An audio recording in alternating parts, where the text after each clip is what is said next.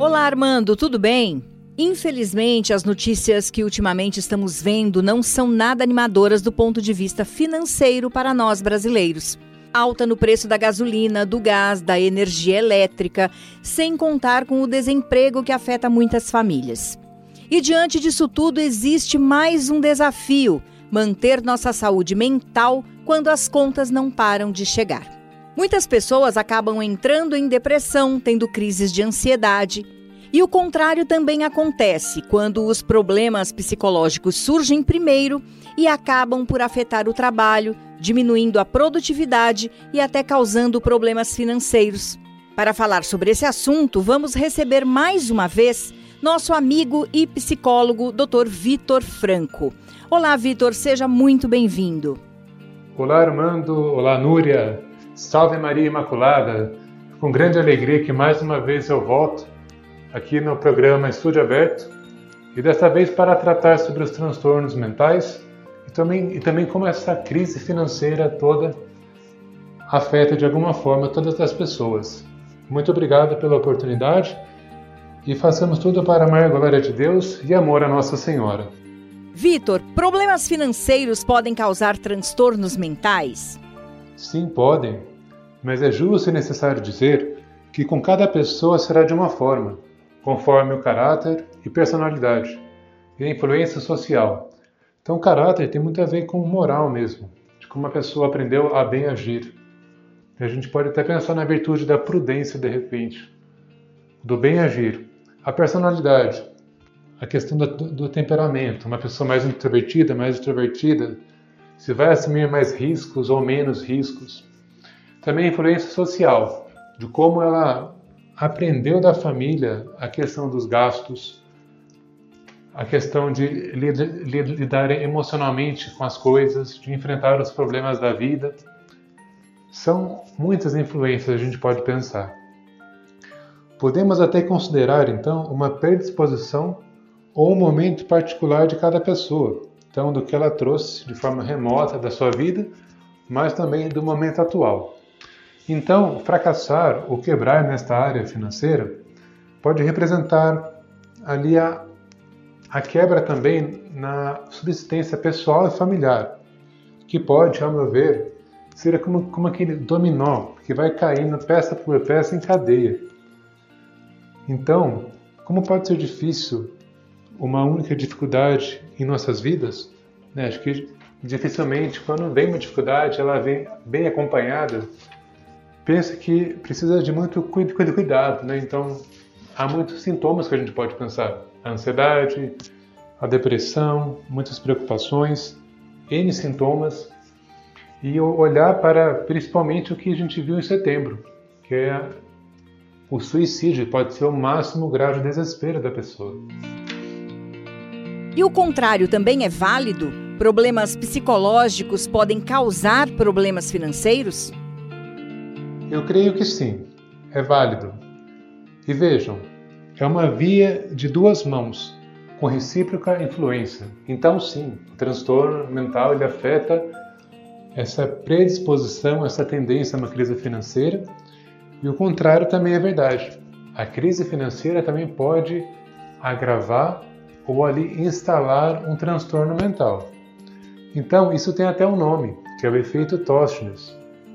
E é interessante que eu já pude encontrar alguns casos em meu consultório. É um forte sintoma. A gente pode pensar como uma forma, uma compulsão, uma forma de compensar o sofrimento no qual o transtorno traz, traz e a pessoa precisa também se tratar. Infelizmente, após essa compensação, após essa compulsão, a culpa ela aparece. E é um grande preço a se pagar. E com certeza tem um peso esmagador pra, para a pessoa.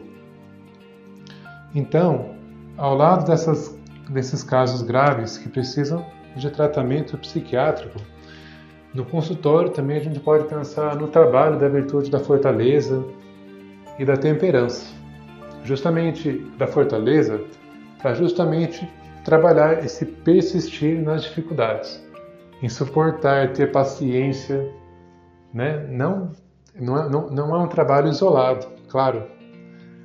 mas é preciso ser feito, né, para que tenha efeito duradouro e também que a pessoa possa encarar problemas futuros. A temperança, por sua vez, vai ajudar a moderar todas as coisas, porque Santo Tomás vai dizer né, que é sábio, o sábio ordena todas as coisas, desde o alimentar-se até o gastar. Vitor, a falta de dinheiro pode gerar uma grande preocupação, ansiedade e até depressão. Mas qual a solução para evitar esses problemas quando a situação financeira aperta? Eu diria que saber que se está em dificuldades e não agir, ou desprezar a situação como se nada acontecesse, é a pior coisa a se fazer. Imaginemos então aquela pessoa que coloca a sujeira debaixo do tapete. A sujeira, ainda está ali e acaba que a pessoa começa a mentir a si mesma. Infelizmente, é uma grande tristeza, não? Mas é preciso encarar de frente o problema. E aqui eu faço menção às palavras de nosso Senhor Jesus Cristo. Conhecereis a verdade, e a verdade vos libertará.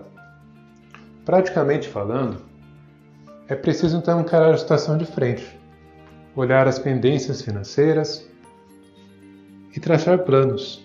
É se organizar. Como vai dizer uma autora, traçar um plano de voo, né, como vai dizer na matéria da Valor Invest, da Veruska Goikin.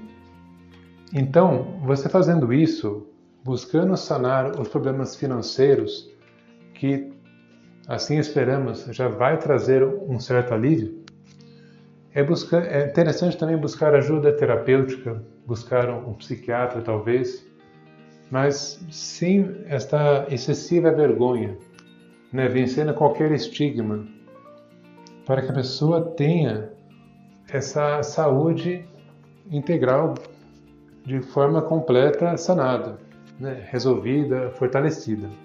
Quando estamos sem dinheiro, consequentemente, ficamos com menos opção de lazer. Como isso afeta a nossa saúde mental? Eu perguntaria o seguinte: qual é o fim do lazer e o seu valor? Geralmente para esparecer nosso corpo e nossa alma, isto é, para dar o devido descanso ao corpo e à alma. Então vejamos como uma necessidade fundamental nossa. E quanto ao valor, eu não estou me remetendo exclusivamente ao preço. É porque justamente não vejo que o lazer ele precisa ser indispensavelmente pago. Né? Então, assim, podemos muito bem ter um momento, momentos em famílias, com amigos, que nos preencham, que nos revigorem. Então, vejamos, por exemplo, os valores de uma família numerosa. É claro que os divertimentos precisam ser mais sóbrios, precisam ser mais moderados. A economia que se faz, mas também a alegria que se tem. Né? Olha só como que é bem colocado isso. E eu gostaria de aproveitar e apresentar para vocês a eutrapelia, uma, uma virtude cristã, que com certeza será um grande remédio para os sintomas que a gente pode ter desses transtornos mentais que a gente já falou, da crise financeira.